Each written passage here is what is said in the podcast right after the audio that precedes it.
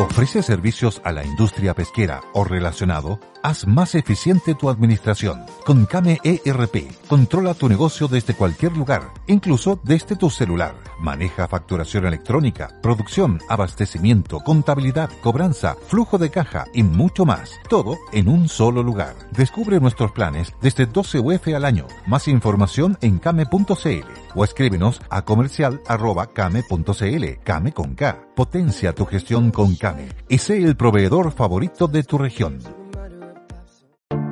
Te invitamos a conocer un lugar mágico, un lugar único, con un paisaje de una belleza que conmueve.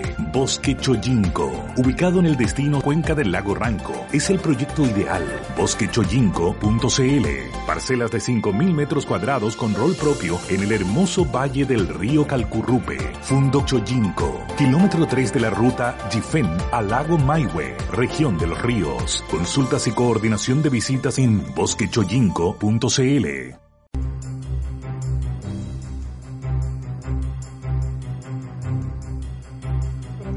Ya estamos comenzando.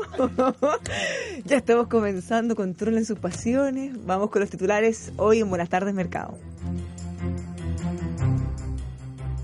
Economía chilena creció 2,4% durante el primer mes del año. Y hoy día vamos a comentar un titular que nos quedamos el día de ayer pendiente sobre los medidores, el costo y todo lo que involucra el costo de la energía. Seguro nuestros auditores están esperando eso y todo lo que tenga que ver con el cobre, dólar y mucho más hoy en Buenas tardes Mercado. El análisis económico es presentado por Carlos Herrera, máster en acero y más. Los ascensores no se mueven solos. Detrás de cada ascensor Mitsubishi hay profesionales capacitados en el más importante centro de entrenamiento de ascensores de Latinoamérica, heavenworld.cl y ASR Certificaciones, la casa certificadora que apoya a las pymes.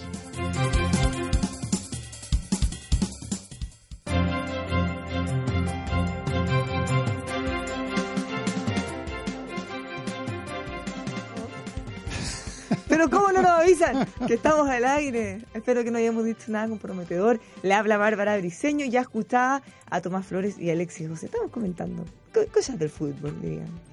Cosas del fútbol, nuevos desafíos de nuestros compañeros. Ya les estaremos contando en los próximos días. ¿O cuándo podemos contar? Mañana. Ya, mañana. Pero si es que no alcanzaron a escuchar, porque no nos habíamos dado cuenta que estábamos al aire, mañana les contamos. ¿Cómo están? Día martes tenemos harta cifra, hoy día tenemos IMASEC de enero. Así es. Sí, y qué mejor que comentarlo con el economista senior aquí, Tomás. Pero Sanguchito falta voces. No, pero si Por favor. Pero Tomás, eres economista, ¿no? Sí, pues, y senior, Y senior. senior suite. ¿Cómo se dice, mi señor? No, falta, falta un poco, falta un poco para eso. Ya, pero, pero ojo que esto es por, por experiencia, no por edad. No, no es que nosotros tampoco somos juniors, ¿no? No, senior. Se- Somos babies nosotros entonces. bueno, conocimos la cifra hoy, nos sorprendió un poquito la baja en el- la parte inferior de las proyecciones. Finalmente fue 2,4%. Así es, Bárbara. Fue 2,4%, en donde la mala noticia fue el IMASEC minero, que cayó 4,3%.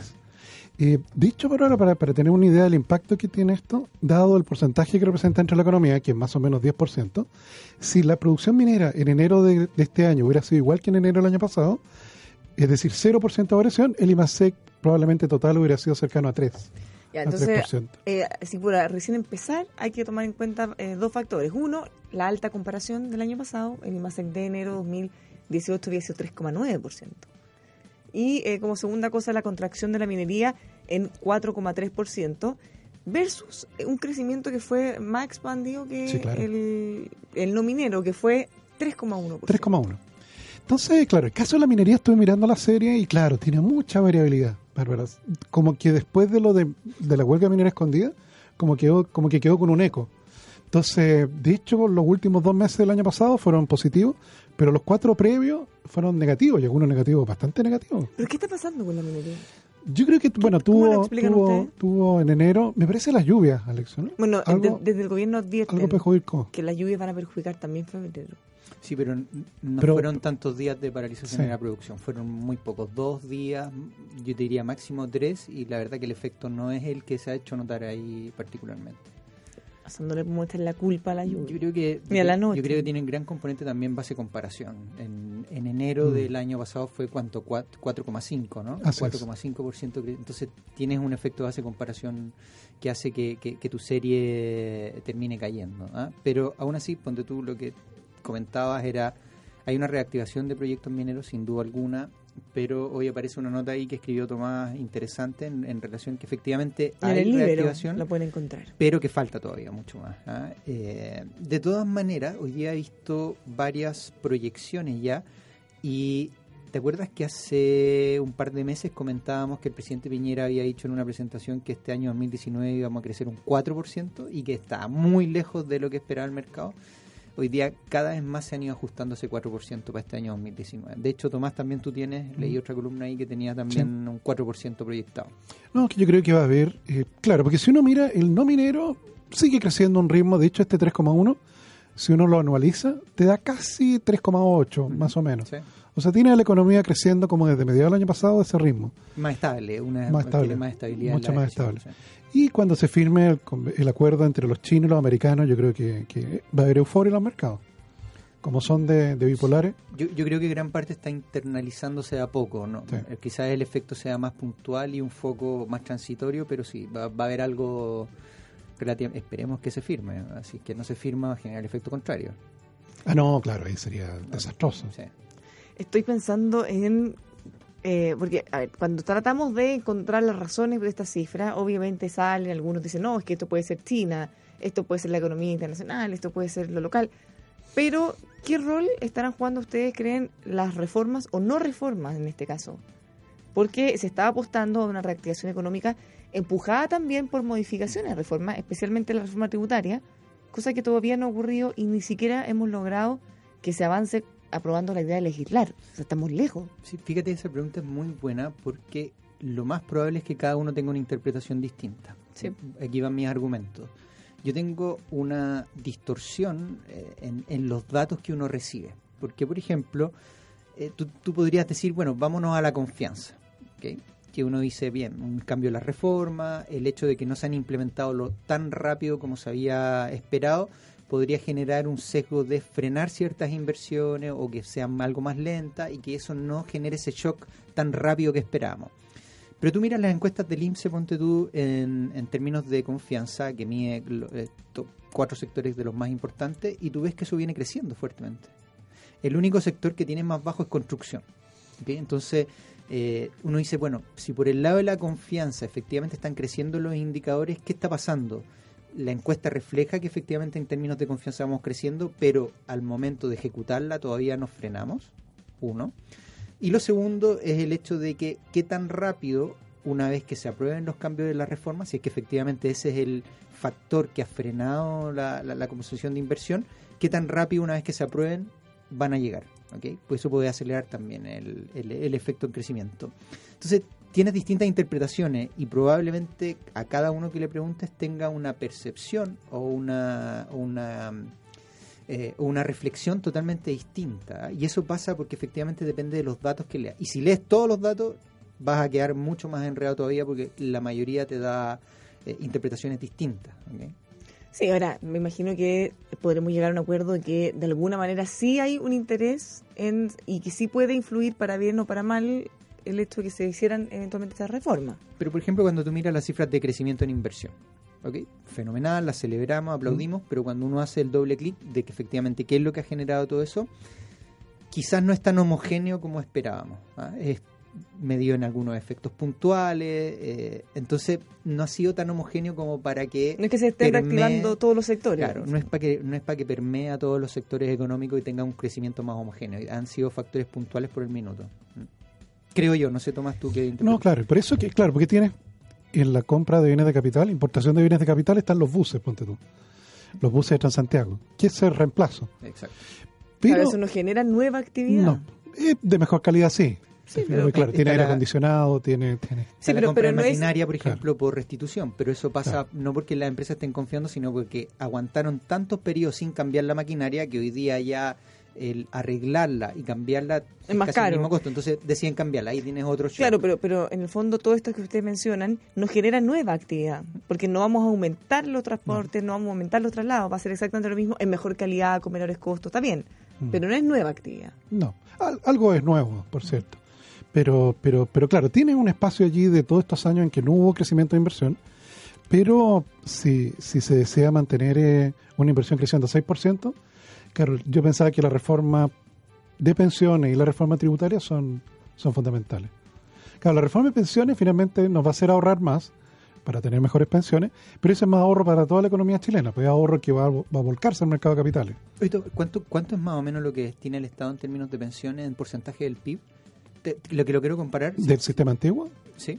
Es bastante. No del antiguo o del nuevo, porque el nuevo- nuevo, en el nuevo dos. tiene el pilar solidario. No, pero ¿cuánto Pero que eso no es representa tanto. el PIB? ¿Sabes por qué? Porque vi Te lo busco, porque es el gasto público más grande. Claro, ¿eh? porque vi la reforma de Brasil y estaban planteando más o menos un 12% de, eh, del PIB total eh, para pensiones en, en términos de la reforma. 12%. Y eso, y eso es mucho más de lo que gastan países más desarrollados. Que son- Ahora sí, ojo, yo estoy mirando también la de Bolsonaro y no crea sistema FP. ¿eh? Lo que hace es ordenar el sistema de reparto. Bárbaro. O sea, te dice, ponte tú, parece que hay tipos que se jubilaban, bueno, como los típicos sistemas de reparto, por años de trabajo. O sea, que, que no hay una relación entre lo que aportaron y los años que aportaron Entonces, suponte lo que le tú, hay gallos que a los 50 años se están jubilando. con eh, Y la pensión es el último sueldo. Entonces, Claro, entonces, lo que hacen es que, claro, alargan. Se generan distorsiones. Entonces, claro, el tipo como que está, está ordenando el sistema de reparto, pero no, no, no, No, no hay se, un cambio que sea de modelo. no se pasa al Lo- sistema de FP. Lo que sí tenía un cambio que- en, en, en la edad de jubilación, eso sí está Claro. Sí, pues eso sí. Pero es que es poco viable políticamente hacer un cambio tan rápido, brusco, pasar Claro, de uno está otro. ordenando el... claro. Yo creo que eso incluso, si tú lo miras desde el punto de vista de mercado o inversionista, hasta podría ser mejor. Es Que se ordene, Porque más y que se ordene menos- en una primera y etapa. con menos ruido político. Exacto, a que haya un cambio tan radical. Lo Claro. tomo como ejemplo Argentina, por ejemplo. Que en vez de hacerlo más gradual, eh, hicieron algunos cambios más radicales y eso les perjudicó en la primera parte de- del gobierno.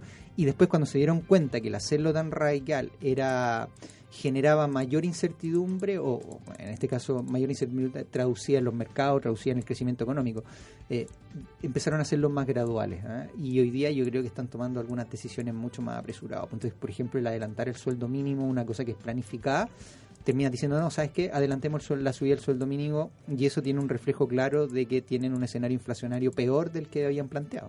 O sea, no se cumple las proyecciones que habían dicho en inflación. Afortunadamente en Chile eh, es distinto. Podríamos variar un poco el, el- el- el porcentaje, pero hay cierta certidumbre en los datos de, de- de inflación o datos económicos. Aquí tengo el dato, Alex. El año 2017, eh, el gasto en prestaciones previsionales eh, fue equivalente al 4% del PIB. El 4%. El 4%. Sí. Sí. Estamos bien lejos del 12. po. Los OCDE tenían, creo que los OCDE tienen 8, si no me equivoco, Claro. por ahí está. Claro, y dentro de estas prestaciones previsionales están los que están jubilados por el sistema antiguo, más el bono de reconocimiento, más... Y la Fuerza Armada, ¿no? Porque ahí, ahí se va una parte bien sí, claro, importante. Capredena está aquí también. Claro, ahí se va una parte mucho más importante de la que se gasta en el pilar solidario de, en el fondo de nosotros, los, los civiles. Déjame ver, no sé si están los bonos de reconocimiento. Ahora me bajo la duda. No, no están. Los bonos de reconocimiento, como es un pasivo, cada vez que se paga un bono de reconocimiento es como que estuvieras pagando una deuda. Entonces está bajo la línea. ¿Y qué es el bono de reconocimiento? Son, Bárbara, los que estuvieron, eso es casi un punto del PIB. Mm. Eso, ponte tú, Bárbara, a- estás, había entrado a trabajar todo el año 75. ¿Ya? Llega el año 80, está, entraste al sistema de caja de empleados particulares, fijas, sistema antiguo. Llega el año 80 y te dicen, cambias un FP y, le- y te va a subir tu sueldo líquido porque la cotización era menor. Te cambias tú. ¿Te fijas? Y años después te jubilas en el sistema FP, pero estuviste cinco años en el sistema antiguo. Ah, entonces te pagan un proporcional a eso. Entonces tú vas y dices, quiero mi bono de reconocimiento que reconozca las cotizaciones que tuve en ese periodo. ¿Y eso es una pensión? No, es un monte de plata. O- pero una pura vez. Una pura vez que te lo abonan a tu cuenta de FP. Entonces, esa plata no quedó ahorrada en ninguna parte. Bueno, nada, con esa plata, en esos años le pagaron la pensión a los que ya estaban jubilados. Pero se hace el, el supuesto de que ese dinero fue ahorrado y ganó un interés de 4% anual. Y ese monte plata te lo depositan en tu cuenta FP. Ya, por eso, se reconoce la deuda. Lo que pasa es que no está provisionada. No está provisionado. Claro, pero, pero se Pero reconoce, existe. claro, y se hacen cargo. Oye, lo que sí, está, bueno, con todo ¿Qué estos hará mucho todavía eso? Ya es la cola del pescado ahora. Porque ya han pasado harto, Sí, hartas claro. décadas. Sí, sí, sí. No, ya, ya es la cola del pescado ya. Oye, en relación a todo esto del crecimiento económico y el IMASEC, quien salió a hablar fue el ministro de Hacienda. Y fíjate que eh, en la por lo menos en la cuña que aparece ahí de, de- del hecho de se nos hace el camino un poco más cuesta arriba, crecer 3.8 por las condiciones externas, yo creo que ahí refleja un poco lo que dice Tomás. La guerra comercial, eh, el efecto del Brexit, lo que está pasando en Latinoamérica en general, la claro. recesión argentina. O sea, no nos puede ser indiferente lo que pasa en Argentina, No. incluso desde el punto de vista que ya ni siquiera vienen en Argentina a comprar acá. Y que eso sí había sido bien relevante en la economía Sí, ahí hay en una pérdida de poder anteriores. adquisitivo tremendo. Y Sí. lo otro es que efectivamente también ves una desaceleración en Estados Unidos en crecimiento, en Europa, sin duda alguna, Y algo en China. y en China también. Eh, entonces, de hecho, hoy día en la mañana, no sé si lo comentaste, Sí, pero dieron el guidance para este año 2019. Pero tú el año pasado ellos decían, mira, vamos a crecer 6.5. Bueno, y cumplen un poquito por sobre ese nivel. Para este año bajaron a crecer entre un 6 y un 6,5. Claro, o sea, ellos dicen, lo más optimista posible podríamos llegar a 6.5, pero también podemos ser 6. Exacto. Pero ¿sabes qué? A pesar de que suena algo negativo, porque crecen Como menos, pesimista. que, crecen menos que el año pasado, el mercado lo tomó muy bien, ¿Por qué? porque sincera realmente y es más pragmático el, el- el- el gobierno chino en decir cuánto va a crecer. Y eso te puede permitir, como inversionista o, o desde el punto de vista de entender cómo va a crecer China, darle cierta certidumbre y decir, ¿sabes qué? Probablemente si sinceran un crecimiento más bajo, esto lleva a que China no lo obligue o no lo presione a hacer tantas medidas de estímulo. que Ponte tú la, la caída de los impuestos que tiene hace muy poco, eh, los incentivos ent- económicos dentro de las pymes, entre muchos otros. Entonces, probablemente eso genere también una, un escenario de mayor certidumbre a pesar de que es más bajo. Ahora, justo con este anuncio, que van a bajar la proyección de crecimiento, también anunciaron que están evaluando bajar impuestos. Sí, así es. Sé tremenda rebaja de impuestos. Me acordé cuando el ministro Arenito en su minuto presentó en el Congreso cuando quería hacer la reforma tributaria y subir los impuestos. ¿Se acuerdan? Mostraba la tendencia internacional de los países y sus impuestos y había borrado las últimas barras que eran las que mostraban que la tendencia era a la baja. Él la borró no le Pero convenía. le- la tapó con un papel. No, la tapó, la tapó, la tapó. Las tapó con, no, Con le, un- le con un puso papel. no, pues le- es que le puso un- una barra, un cuadrado blanco en el, Ah, fondo, en el. PowerPoint. Claro. Y Así, oh no, estas tres no me sirven, ¡pic! y las Así tapó. que la sapo. Sí. Cuando la evidencia no me ayuda. Claro, porque si lo, lo que quería decir es que estaban subiendo los impuestos, Con la, con la data hasta 1800, ¿no? No, no, no sé lo que ha pasado en los últimos 100 años. que no es confiable esa data. Estamos tomando la decisión basado en, en 1800. Ya, pero eh, es relevante esto, porque al final vemos que muchos países están optando, revisando los impuestos, yendo a la baja, y ahí uno vuelve a las propuestas de este gobierno cuando ellos querían ir a la baja, pero vemos que la oposición ni siquiera está disponible para aprobar la idea de legislar y discutirlo. Ni siquiera han llegado a ese acuerdo. Les cuento una cosa de, de China. Es algo técnico, pero se los voy a tratar de decir lo más fácil posible. Hay China, ustedes saben que es un, es, es- es un país que lo manejan un grupo de personas, ¿no? Que, De un partido, de un partido en particular. Eh, pero fíjate que en el último tiempo se han ido, han ido teniendo aperturas en muchas cosas. Por ejemplo, la- el, el haber aumentado no el hijo único, sino que tener más de un hijo. Eh, aperturas en donde crean una ciudad que es totalmente abierta al, al- al- a la condición económica, un poco más occidental y que ha sido próspera y que aumentó de 2 millones y medio de personas a casi 13 millones de personas viendo la ciudad en 10 años. pueden ser empresarios. Entre todo. eh, entonces se ha ido abriendo y ha ido generando políticas más occidentales cada vez más. Bueno, una de las políticas occidentales que tenían era flexibilizar o no intervenir tanto el mercado. ¿ok? Flexibilizar, flexibilizar un poco los flujos de inversión también. El que antes tenía regulado cuántos inversionistas extranjeros podían ir a invertir a China. Ha ido abriéndolo de a poco. Entonces, hay ciertos índices que, por ejemplo, en los emergentes, en donde está incluido China y tiene un gran peso, y entre otros países, Brasil, Sudáfrica, entre muchos otros. Bueno, resulta ser que con estas aperturas que ha hecho más occidentales, estos índices están planteando aumentar la ponderación de inversión en China. Eso significa que podrían triplicar o cuatriplicar los flujos de inversión hacia China. Uno, un punto importantísimo ¿Parte de quiénes? de inversionistas. De, cualquier mundo, parte. ¿no? Ya. Entonces, tú dices, como ya tenían restringido, hoy día abren esa puerta y dicen, bueno, como abren esa, eh, esa puerta, pueden haber más inversionistas. Y eso podría llevar a China a crecer en empresas que podían invertir al casi el doble. Ok, Eh. Por lo tanto, en desmedro a otros países podría haber una baja de ponderación. Sí, Que ahí claro. está Brasil, Chile, Sudáfrica, entre muchos otros. Entonces, ¿esto qué refleja?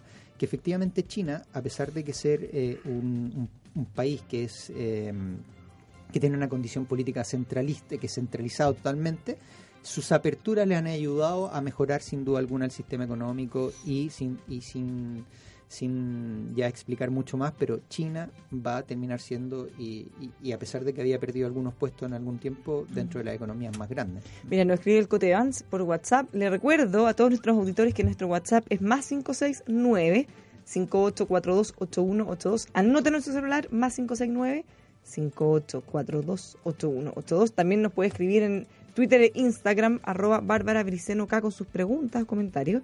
El Cote Vance nos, nos comenta que China exigió ayer a Canadá y Estados Unidos liberar hoy a la CFO de Huawei. Uh, Y Bueno, si no Huawei ocurre, deman- demandó a... ¿Se afecta la cumbre de Xi Jinping con Trump? ¿Qué les parece? Yo creo que no. Van corriendo por dos carriles distintos. Ya lo ha dicho el presidente Trump que eso es más, es más judicial que, que tiene. Y además, si, si Claro, hubiese- cómo- ya hubiese cómo- pasado, es que si todo igual es no es una ruido. noticia nueva. No, claro, porque si tiene una demanda del Departamento de Estado. ¿cómo la deja sin efecto? Eso no es tan... O sea, en un país bananero o en un Claro. país, una dictadura es re fácil porque el presidente Sí. mueve el dedo y se hace. Sí. Pero en un Estado de Derecho, en donde el Poder Sí. Judicial, Ejecutivo y Legislativo son separados e independientes, como Chile, como Estados Unidos, Claro. más allá de que el presidente pueda tener harto poder o no. Pero en Estados Unidos, al igual que Chile, no es un país en el que el presidente pueda decir, oye, libéralo. A ver, a ver. No, No, claro, lo puede indultar una vez que ya ha sido condenado. Sí, pero, pero hay un proceso. Sí, sí, en el que todos los espacios están súper establecidos. No es que pueda llegar y decir, oye, libéralo, o, o decirle a otro país, oye, suéltalo. Estamos amigos ya, así que No, suéltalo. y claro, ya, ya no queremos pelear más, así que suéltalo.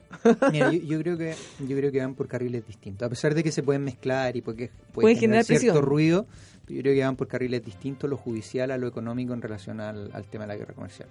O sea, puede generar presión de todas maneras, pero, pero no es que sea determinante Creo, necesariamente. por lo menos creo yo que no. Puede ser que alguno otro interprete que sí es totalmente. Pero lo que pasa es que nos falta mucha información, no estamos en la negociación, es lo que conocemos y leemos. Y por eso yo hago la interpretación de que van por carriles distintos. Ah, No es una noticia nueva, esto viene desde. Sí. Nosotros lo estamos contando de enero, entonces. Y la guerra comercial lleva ya casi ocho meses.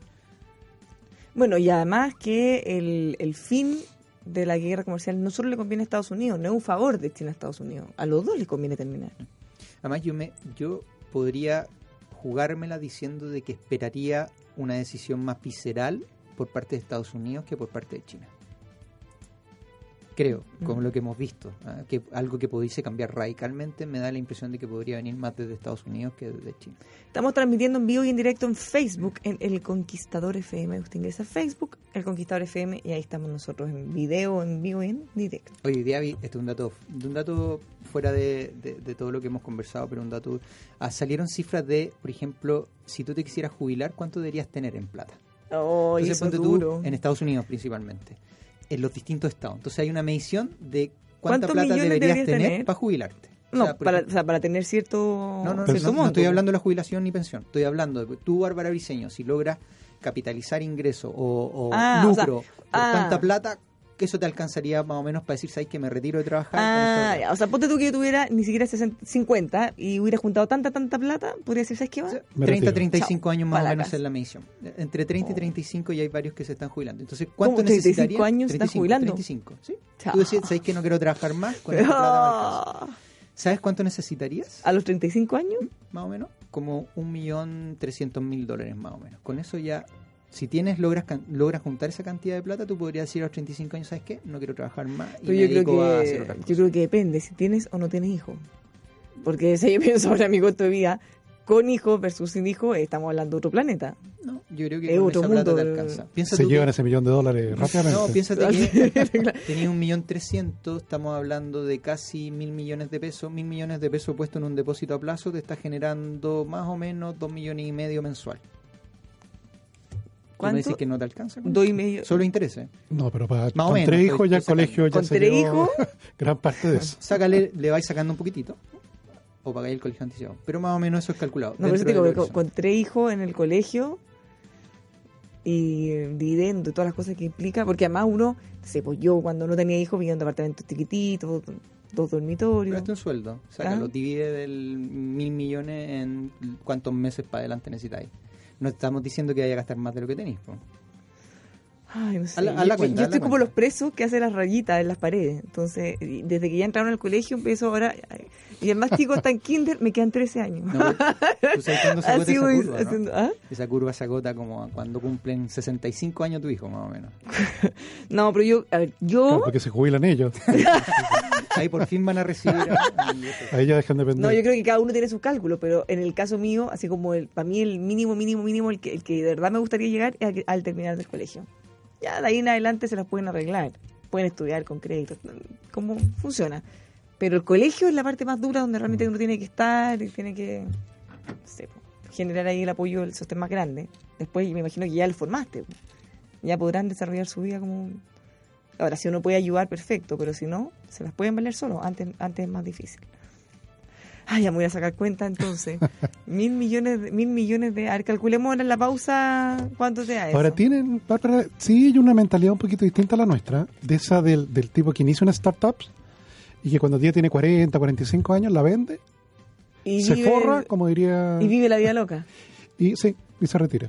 Aquí tú veías la gente, porque hablemos de la gente realmente millonaria, que es el 0,1%, y están trabajando, se sacan la mugre. Y se levantan y no se desconectan, están todo el día, Sí, tú los No, yo me acuerdo de don Hernán, Briones, Cementos Bio Bio, que en paz miráis y descanse. decís, perdón, con esta plata. Cerca de 80 años, don ¿Qué Hernán, todos los días decía, don Hernán, ¿por qué no? Váyase a tomar sol. Caribe. no sé, el Apolo 11 y vaya a la luna y vuelve. ¿Por qué todos los días viene acá y pasa rabia y todo? Que quedan descapotable ahí turisteando Era el. Caribe o no sé Era dónde. Pero, pero eso pasa mucho, yo- es de cultura, Sí. de, de disfrutar poco. A mí me encantaría disfrutar la vida si pudiera. Trato de hacer lo, lo mejor que puedo.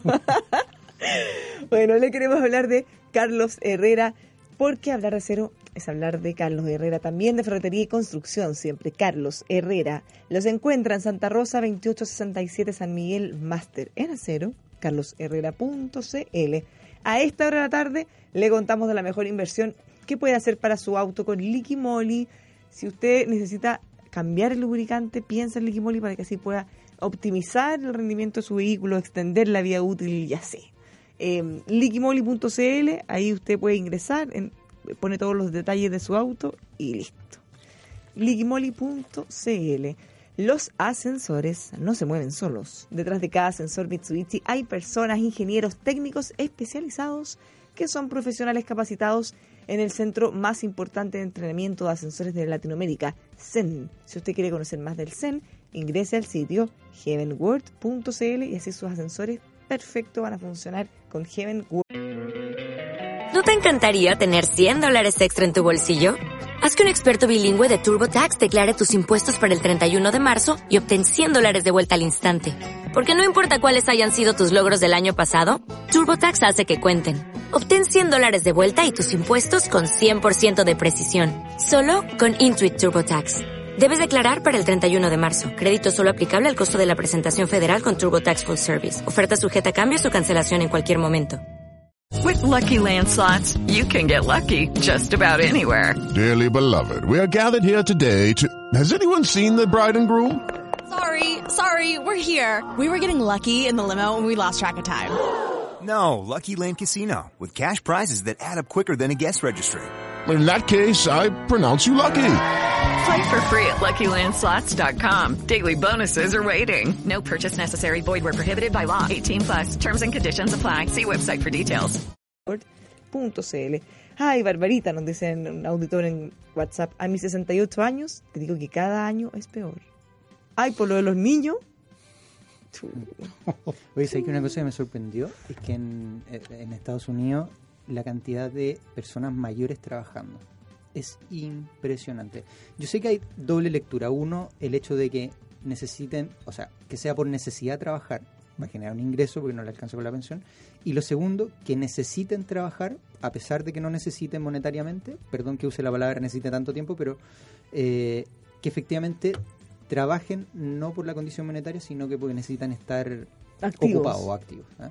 Sí. Son es la, por lo menos las dos partes que uno lo podría ver. Pero me sorprendió mucho el ver adultos, eh, en este caso mayores, trabajando en Estados Unidos. Bueno, fíjate que los parques de diversiones, es súper común ver a hartos viejitos y bien viejitos y ellos disfrutan de una manera Te porque tienen, se llenan de vida. O sea, ellos ven a los niños ven la alegría, ven a la gente corriendo.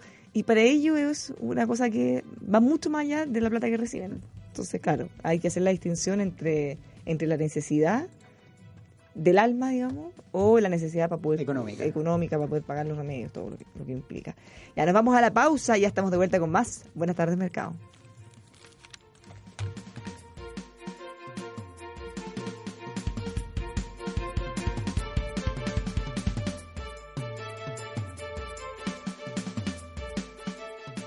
Casa Puente Hotel Boutique Art and Wine. Hermoso hotel donde el arte y la decoración te sorprenderá gratamente, desde su recepción hasta sus habitaciones, con original creación artística por reconocidos virtuosos de la escultura y pintura. Casa Puente Hotel Boutique, ideal para el descanso, donde la calidad y personalización de su atención hace la diferencia. Perfecto para disfrutar de la ciudad, sus pasajes y miradores. Pasaje San Agustín 552 Cerro Alegre Valparaíso, con privilegiado estacionamiento para sus huéspedes. Reservas más 569 7649 8006 y en info arroba casapuente.cl. Más información en la web casapuente.cl.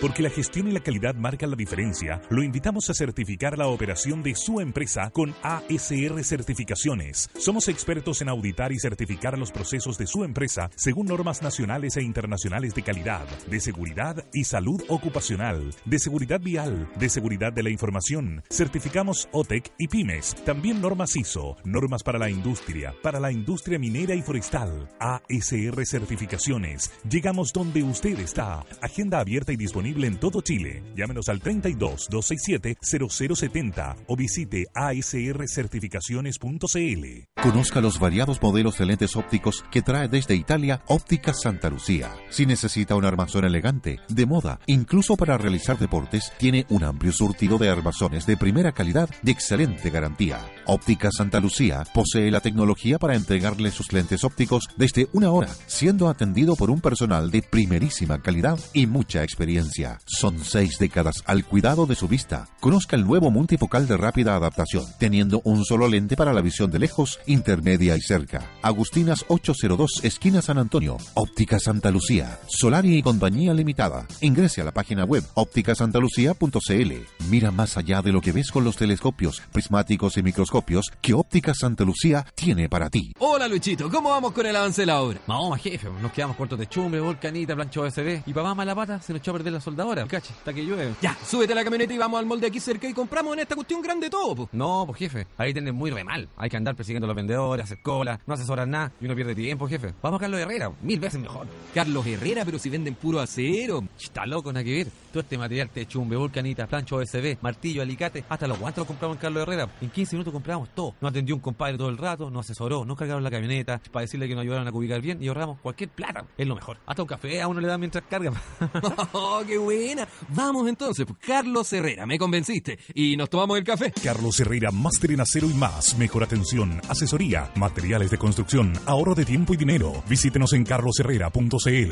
Carlos Herrera, máster en acero y más. Para Mazda, un auto no es simplemente una pieza de metal. Es una obra de arte creada para ser disfrutada. Por eso en el diseño de sus automóviles, Mazda aplica el concepto japonés Kodo, que significa alma del movimiento y que busca generar un vínculo emocional entre el conductor y su auto. Descubre el diseño de avanzada Kodo en Mazda Dumai. Visítenos, se sorprenderá. Mazda Dumai, 60 años de prestigio y confianza en el mercado automotriz. Dumai.cl, integrantes de la red del Center.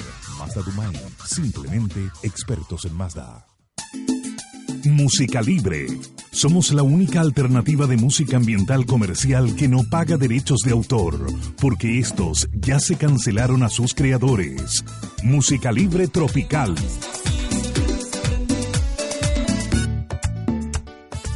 Con música libre usted no tendrá vínculo ni costo alguno con los pagos de derechos autorales. No pague de más.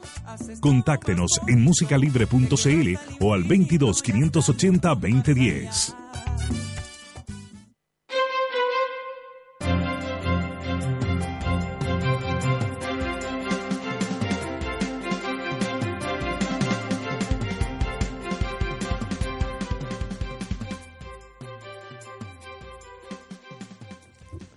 Ya estamos de vuelta. Buenas tardes, mercado. Le habla Bárbara Briseño junto a Tomás Flores Alexi Oces, que nos dejó muy preocupados sacando cuentas. ¿Cuánto necesitamos tener para poder jubilarnos ahora, así pronto? Y parece que voy a tener que seguir trabajando nomás. Mucho. Mucho tiempo. Pero ármate una, Una planilla una Excel. empresa, po. ármate una empresa, la vendes. Ah, Es que, es, es que esa es la papa. O sea, no, no. La papa no me refiero a que sea fácil. Me refiero a que esa es como. Es más. O sea, así como soñar en ganarte el loto antes fue. Ahora el sueño es como crear un emprendimiento que la rompa. Sí, por eso yo no entiendo que la- el 38% de las personas que se gana el loto vuelve a, a la, a la misma calidad de vida que tenía antes de ganárselo. Pucha, sí. po. ¿Por qué? ¿Por qué un porcentaje tan alto? Cuando ¿Cómo dilapidar todo? Cuando se supone que tú jugáis loto y que si te ganas esa cantidad de plata es para cambiarte la vida, para cambiar la vida en buen sentido. Pero no por un ratito, por un par de años nomás. No, sí. Para siempre. Y eso le pasa a mucha gente. Sí, claro. Toman malas decisiones. Sí. Llegan todos los buitres Sí. a ofrecerles Todos los amigos que nunca había visto. ¿ah? Claro. Pucha. Ya, me quedé, me quedé muy deprimida con estas cuentas. No trabaja, no, hacer una salariada hasta... Pero podemos poner una fábrica de medidores inteligentes. Parece que ese es el negocio que viene. No, pero Por- ese es por del ahí va, 2021 ¿no? para adelante.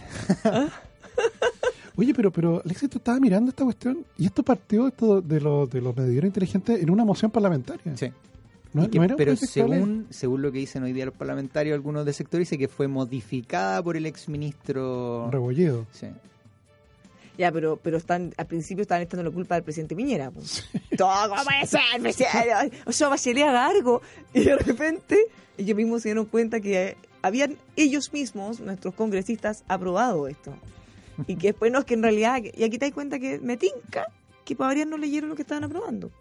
Los diputados de la ex nueva mayoría reconocen error, dicen en una nota en y eh, le, cul- le echan la culpa desde el Partido Socialista y el Partido Comunista al Senado y al ex ministro Andrés Rebolledo, ex ministro de Energía. Pero, pero cuenta un poco en contexto qué es lo que está pasando con, con lo de los medidores y para que nosotros entremos en detalle con las licitaciones, precios de energía. Mira, yo diría que hay un cambio tecnológico que tiene beneficios por todos lados. ¿Te fijas? Un medidor inteligente eh, evita tener que tener seres humanos yendo de, de- de domicilio en domicilio mirando cuánta luz gastaste. Y esto también recuerda más pérdidas de trabajo como No, claro. que es como, el- como la externalidad negativa, la parte dura. No, claro, es reemplazo, claro. Y hay que buscar efectivamente para esos trabajadores otro, otro trabajo de mayor productividad. Y lo segundo, que yo no, no recuerdo si lo- no- nos lo contó la ministra de Energía cuando vino, es que para las compañías hoy día no es fácil saber si, si, si, si después de un corte de luz volvió la luz a todos los domicilios. Solo se enteran cuando el cliente llama reclamando de que, oiga, no me volvió la luz, mi vecino tiene luz, yo no tengo. En cambio, con el medidor inteligente puedes saber. Puedes saber efectivamente la compañía, puedes saber cuántas casas siguen apagadas todavía. Sí, como otra, otro beneficio que podría ser muy bueno para quienes optaran por esa alternativa es que no solo podría medir tu consumo, sino que también eventualmente si tú quisieras instalar, por ejemplo, paneles solares, toda esa cosa, que, toda esa energía que tú generas, el medidor sería capaz de medirla y abonarla en tu cuenta al fondo. O, o bien, si es que tú generas más de lo que consumes, te podrían incluso pagar. Eso como parte buena. Pero lo que la gente, la mayoría de la gente critica son principalmente, uno, que seamos los usuarios quienes tenemos que pagar eso. Por ejemplo, ¿cómo puede ser? Nosotros lo tenemos que pagar, sin embargo, va a ser propiedad de la compañía y eh, en el fondo le estamos comprando lo que ellos necesitan para hacer su trabajo. Y otra cosa es que es tan, tan, tan inteligente que eh, tienen el temor de que va a medir todo y más allá. O sea, como ¿Qué que, más vaya- como que algo, como que, la, no sé, poco menos que la ¿Cuántas veces vaya a la radiación, cocina? Poco menos que la radiación de no sé qué cosa o el hecho que esté, como que podría medir mucho más. Eh. Y eso podría generar también un aumento en lo que... Mira, para aquellos que son con ese tipo de karma que te van a vigilar, el teléfono hace más de lo que podría hacer el te- medidor con el teléfono inteligente sabe más mucho de todo. Sabe mucho más de lo que... O sea, solamente ponerlo al lado que hablen un tema y ya te empieza a llegar oferta de los temas. La cosa es, bueno, el- la polémica estaba entre quién pagaba uno, dónde iba el costo. Finalmente, si uno lo piensa, el costo siempre va a ser nosotros. Si es, una cuestión lógica, ver, lo paga el consumidor el costo final de esto. En el anterior pagábamos un arriendo, ¿cierto? Ahora con el cambio ese costo va a ir al costo de la empresa, por lo tanto, ¿qué es lo que hace la empresa? Traspasar ese costo a precios. Entonces, de una u otra forma, Igual lo nosotros- pagamos. igual vamos a terminar pagándolo. ¿ah? Ahora lo que sí hay varias, hay varios puntos. Uno, de que hay que considerar que la energía eléctrica es por licitaciones y los contratos por año son largos. Por lo tanto, estos precios que estamos pagando hoy día son contratos licitados hace un tiempo atrás. Son contratos antiguos. los nuevos contratos de licitación, que cayó a un poco más de la mitad el precio de la energía, porque tenemos eh, fuentes de energía renovable no convencional, que hace que el costo de la energía sea mucho más barato, y esos van a empezar probablemente en el año 2021 en adelante. O sea, ahora vamos a ver alzas. Sí, de hecho, los de hecho, precios. porque estos son contratos antiguos y son... De 2014. La licitación del 2014. Claro, entonces recién los beneficios con precios más bajos los vamos a ver en un par de años más. Cosa que a la gente le hace ruido y dice, pero ¿cómo? No se supone que iban a bajarlos porque todo lo que se publicitó ese acuerdo, claro, pero nosotros explicamos en algún minuto que ojo que esto no es para ahora, va a ser mucho No, y de hecho para los clientes libres están disfrutando de la tarifa más baja. hoy Todo, día. pues sí, sí. Si esto es solo por los costos, por los regulados. Es para los regulados. Exactamente. Que en algún principio, por eso los parlamentarios, no sé por qué dicen, oh, lo aprobamos nosotros hace ¿Qué? tiempo. ¿Cómo no fue Piñera? Pero si esto decía ahí que efectivamente es para proteger un poco los vaivenes de precios de la energía, entre otras cosas, eh, por lo tanto es una aprobación, son contratos más de largo plazo. Nosotros probablemente desde el 2021 gradualmente vamos a empezar a ver caídas en los costos y hacia adelante, como lo explicaba bien tanto el presidente como de incluso de, no me acuerdo quién era de energía que también lo explicaba, la ministra, entre muchos otros, que efectivamente después va a haber una curva en donde cae mucho más ese costo, porque los contratos que hoy día se licitaron a un costo mucho más bajo van a empezar a regir más adelante. Prefiero mi casa autónoma con celdas solares, producir mi propia energía, si ya voy, nos dicen auditores. Algunos éramos dueños de los medidores. Oye, Ahora lo que ya sí, la energía solar, la otra vez estuve cotizando para una casa, el poner paneles solares que te alcance, sabes que el costo de inversión eh, de una ¿Es de vez una es vez? alto, eh, no es tan bajo. Ya, pero ¿de qué magnitud estamos hablando? Mira, ¿Millones? Puede ser. ¿Cientos de miles de en- pesos? yo te diría que la última vez que coticé podría ir entre 3 a 5 millones de pesos, más o Más o menos. y claro. yo te diría que eso es más barato. barato. Claro, que- va a depender que- del tamaño, lo que tú quieras Sí, poner. eh, y cuánto tenga tu casa y, qué es lo que quieras No, realmente y el, y utilizar. cuánto consumo tú tienes también. Exacto. Eh, pero más o menos eso. Y eso si tú lo tomas en consideración a los costos que hoy día tú pagas de luz, se va amortizando pero a un plazo largo. No es tan no es en un año, por ejemplo. No, eh, tienes un plazo mucho más alto. Claro. A menos que consumieras mucha, mucha energía. Pero Sí, tampoco pero eh, difícil. necesariamente vaya a producir mucha, mucha. Está claro que los medidores inteligentes son más inteligentes que nuestros legisladores. Oh, Ahora una cosa, ahora una, una cosa que hay que aclarar, sí, que lo que pasa es que los medidores inteligentes se están cobrando, ¿cierto? Están traspasados dentro del precio. Dos millones. ¿no? Pero eh, si tú tomas el universo, esto es gradual, no te están traspasando el, el completo. Suponte tú, para explicarlo bien. Hay 5 millones del universo que hay que cambiar el medidor inteligente, esos 5 millones no te lo están cobrando ahora. Porque si la implementación lleva un millón, te están cobrando ese, ese, esa parte, ¿ah? no es el total. Entonces después, a medida que se vayan instalando esos medidores, tú dejas de pagar el costo de arriendo del antiguo y entra el- el nuevo. No, hay, hay muchos temas, además es un tema difícil de explicar. Yo no me siento para nada experto en el sector eléctrico, ni No, en costos, ni nada. mucho menos. Pero lo que sí está claro dentro de esto es que efectivamente los costos de energía van a caer, pero más adelante. O sea, todas esas licitaciones hoy día que celebramos, hoy, qué bueno, la licitación del costo de la energía cayó a la mitad. Eso no lo vamos Según- a ver hasta un par de años por lo menos. Otro punto también son que, acuérdate que los precios de energía son en dólares. Entonces, Claro, para un sector, cuando vemos el precio del dólar en vulnerables. 700, claro, celebramos que esos sectores exportadores están ganando más, pero también hay costos asociados que son en dólares que se traspasan a nosotros. Claro, y eso lo vamos a ver en nuestras cuentas a fin de mes. Así que no más dólar alto, más bajo. Mira, dijimos eso una vez y se nos tiraron en picada los auditores exportadores. O sea, a ver cómo es la cosa. Nunca vamos a dejar a todos contentos. No, Muy nunca van a quedar ni con alto ni con bajo, claramente. Así que mejor no voy a opinar. voy a hacer que mal con nadie.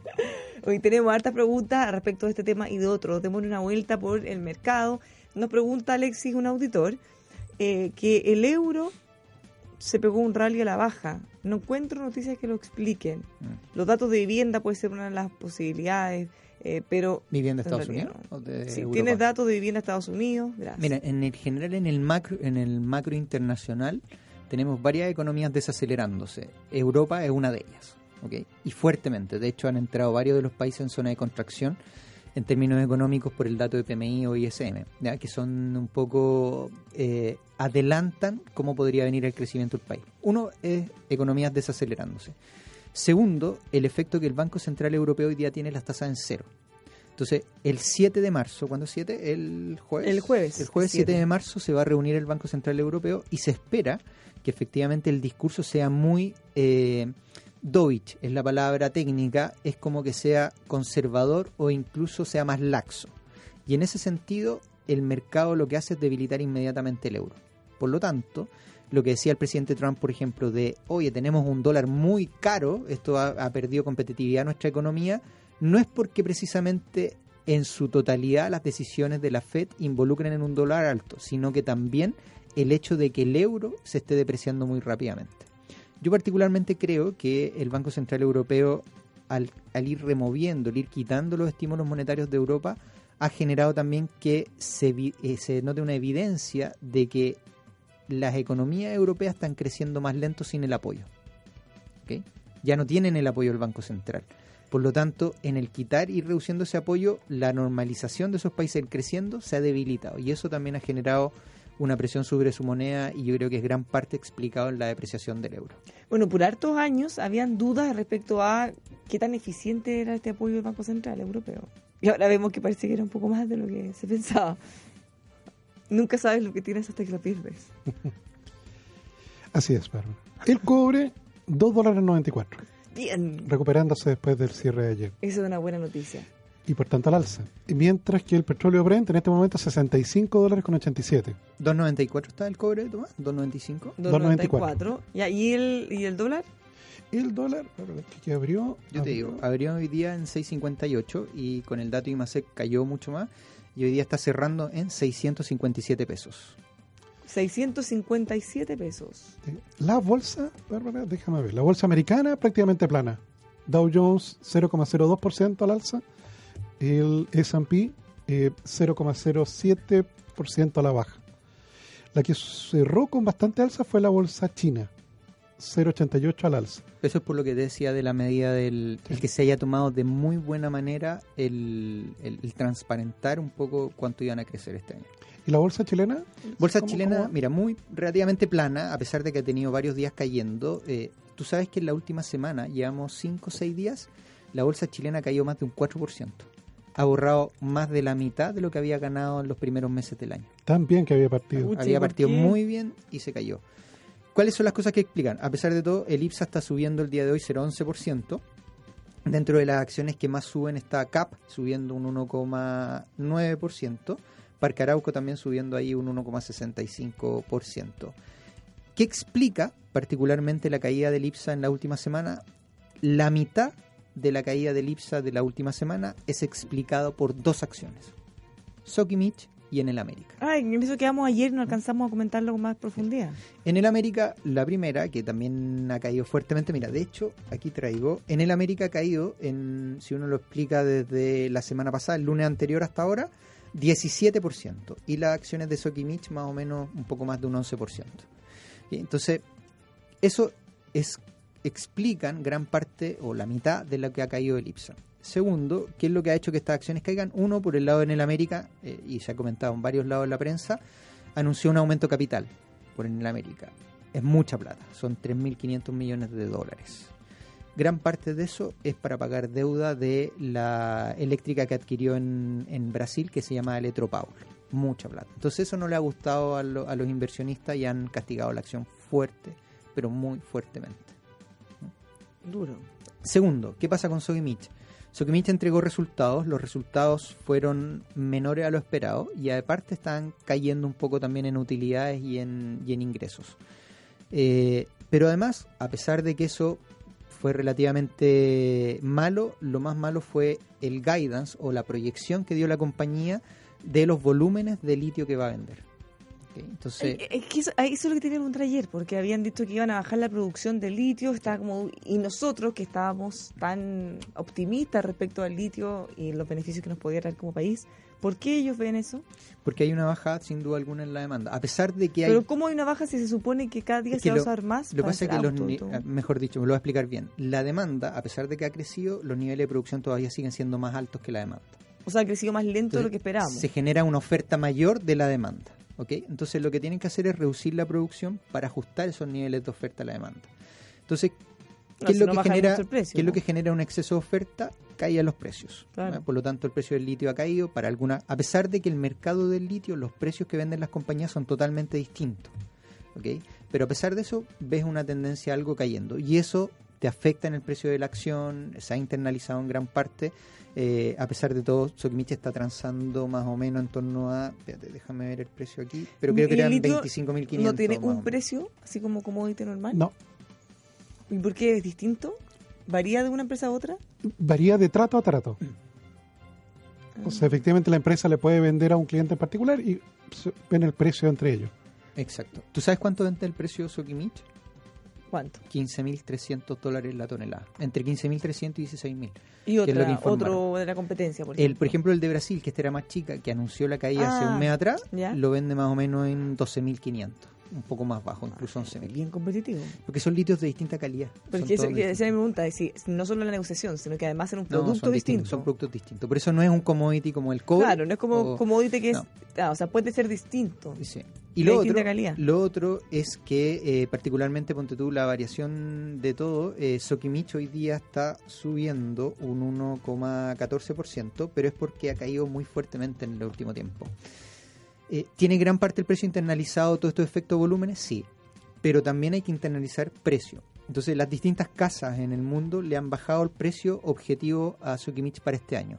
Ponte tú, en promedio, la mayoría estaba en 35.000, 36.000 la- hace el año pasado, en la última parte. Ese precio ha caído hoy día a 30.000 y 28.500. Entonces, eso sin duda alguna va a presionar el, el- el- el- valor de la acción de Sokimich y lo tiene en niveles de 25.500 el- ahora, 25.800 más o menos. Tomás, tengo una otra pregunta de otro tema, pero que para nuestro auditor es importante. ¿Qué es lo que tiene que hacer, nos pregunta un auditor, para darle a su hija que vive en Estados Unidos un dinero que recibió por la venta de un departamento para que ella pueda dar para un down payment y adquiera el- una el casa? enganche. Claro, es como el pie, Sí. para que ella pueda ponerle pie y adquirir una casa. Tengo todos los documentos de transacción del banco, que además se encuentra este dinero. ¿ya? ¿Y ¿Le puedo hacer una transferencia de banco a banco? Sí, puede hacer una transferencia de banco a banco. Tiene que tener efectivamente todos los papeles que justifiquen de dónde salió el dinero. Ya, o sea, él tiene que ir y decir, miren, yo vendí esta casa, acá están todos los papeles, y así evitar la sospecha de un lavado de activos, por ejemplo, una cosa así. No, su hija te- debe tener una cuenta corriente allá en, el- en la ciudad donde vive en Estados Unidos Mm. y efectivamente el banco cuando reciba la transferencia también eh, va a pedir los antecedentes. Y ahí da lo mismo la cantidad que sea. Va a tener que pagar una comisión, me imagino, o algo. La comisión, sí. Y, y declararlo. No, claro, pero no hay problema. No, puede hacerlo sin ningún problema. Ya. Caso Cariño. cerrado. No, claro, y puede ser, no tienen eso la restricción de los 10 mil dólares. No sé, ahora el problema puede ser para ella porque saca la plata, por ejemplo, la saca en dólares, es una inversión, y esa inversión fuera va a generar impuestos. No exento como si lo hiciera o, o- o a distinta medida como son los impuestos en Chile. Entonces, cuando se quiera traer la plata después, no, porque va a comprar una casa. pero suponte tú, en, nunca, uno No, nunca claro. sabe, pero Ah, en bueno, 20 claro. años más vende la Si casa y alguna esos vez quisiera... 100 mil dólares se Claro. transforman en 500 mil dólares. Cuando se traiga toda esa plata de vuelta, va a tener que pagar. ahí, ahí se le viene la noche los impuestos. Eh, pero bueno, fíjense que esa es una de las razones también por las que muchos niños que nacieron en Estados Unidos tienen la nacionalidad, llegando algún minuto de su vida, renuncian. Porque el tema de los impuestos y del impuesto a la herencia, todo eso es bastante más Tú en Estados Unidos pagáis donde estés, pagas. Sí, no es territorio nacional. Entonces ahí no les conviene tanto ser gringos. En algunos otros casos sí. Pero por ejemplo. eh, otro auditor nos complementa de los, de los eh, medidores. Eh, los medidores permitirán diferenciar tarifas por horario de uso, tarifas de horas puntas. Eh, esta es la principal razón de la instalación. Claro, así como, claro, por ejemplo, si se establece que tal hora es punta, lo que tú consumas en esa hora te van a cobrar más caro y van a poder saber exactamente cuánto consumiste ahí, porque ¿qué es lo que saben actualmente? Tu consumo al mes nomás.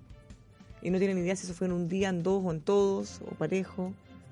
Ahora van a hacer todo, todo, todo, todo. ¿A qué hora te calienta el agua en el hervidor para el desayuno, por ejemplo? Todo. Además, además hoy día, por ejemplo, en tu casa, yo no sé si puede pasar con los medidores inteligentes, pero si se corta la luz en tu casa, ¿te das cuenta? Hoy día estando fuera de tu casa. No. No, po. No, po. Yo sabes cómo me doy cuenta? Porque la alarma me manda un mensaje que hay un corte de luz. Ahí recién me doy cuenta que, que se cortó la luz en la casa. Ah, yo nunca, nunca lo supe. Si es que se corta, no. Y la mayoría, entonces tú dices, voy, sabes que me voy a trabajar, está la casa sola, se corta la luz. Todos los electrodomésticos están ahí, pero después antes que llegues tú se da. Tú no te das cuenta, a no ser No. que se desconfigure el horario de algo, que tu cachito diga, Claro, el "Oye, ¿sabes microondas tiene una hora rara. ¿Qué o ni pasó? Algo pasó acá, ¿no? Sí, pero en general uno no se da cuenta para nada. Ahora, no veo que eso también sea un aporte para nosotros, ¿qué le importa? Si no estuviste, ¿qué le importa si se cortó o no? No, claro, pero es salvo que fueran depende muchas del shock horas. que sea y que te pueda afectar alguno electro. Claro, si tuvieras muchas, muchas horas el refrigerador conectado, claro, por ahí podría haber un Sí, se perjuicio. enfría la cerveza. Pero eso tiene que ser muchas, muchas, muchas horas. Eso es de la mayor gravedad. No un ratito, no un cortecillo. Se derrite el helado. Se derrite el helado, por ejemplo. Ya, bueno, tenemos que ir. Los dejamos invitados a que nos acompañe en la sintonía del Conquistador. A las 5 de la tarde en punto lo esperamos en Polo Opuesto y nosotros volvemos mañana, como siempre, a las 2 de la tarde en punto con más Buenas tardes, Mercado.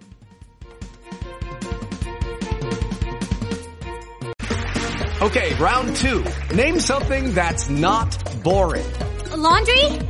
Ooh, a book club. Computer solitaire, huh? Ah, sorry, we were looking for Chumba Casino.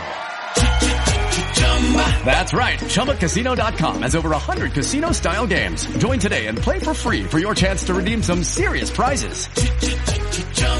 ChumbaCasino.com. No purchase necessary. Void where prohibited by law. 18 plus terms and conditions apply. See website for details. Hey guys, it is Ryan. I'm not sure if you know this about me, but I'm a bit of a fun fanatic when I can. I like to work, but I like fun too. It's a thing. And now the truth is out there. I can tell you about my favorite place to have fun. Chumba Casino. They have hundreds of social casino style games to choose from with new games released each week. You can play for free anytime, anywhere and each day brings a new chance to collect daily bonuses. So join me in the fun. Sign up now at ChumbaCasino.com. No purchase necessary. Group. Void were prohibited by law. See terms and conditions. 18 plus.